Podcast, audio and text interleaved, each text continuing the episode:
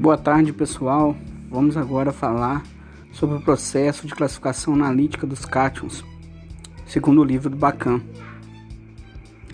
Nós primeiro precisamos saber que temos ao todo cinco grupos e ainda o grupo dos ânions.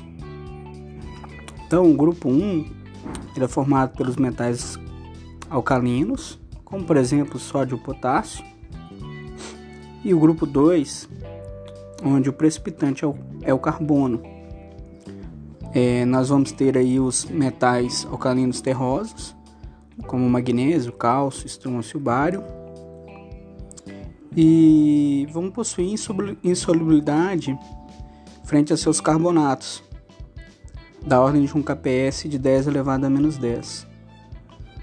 O grupo 3 são aqueles elementos como zinco, alumínio, cromo, ferro, ferro 2 e ferro 3, manganês, níquel e cobalto, que vão apresentar insalubridade em água, referente a seus sulfetos.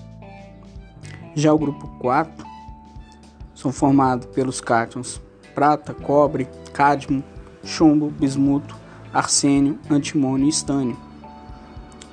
Uma principal característica é que nesse grupo os sulfetos desses cátions são insolúveis em água.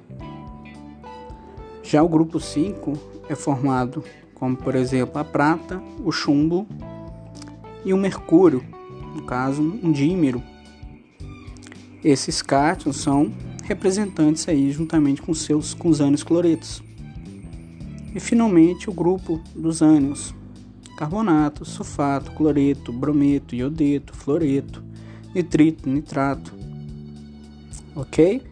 Então, esse, essa é a nossa primeira gravação sobre a classificação analítica dos cátions, onde futuramente vamos empregar aí é, desde testes de chama a testes de identificação para poder podermos avaliar qualitativamente esses metais em solução. Um abraço.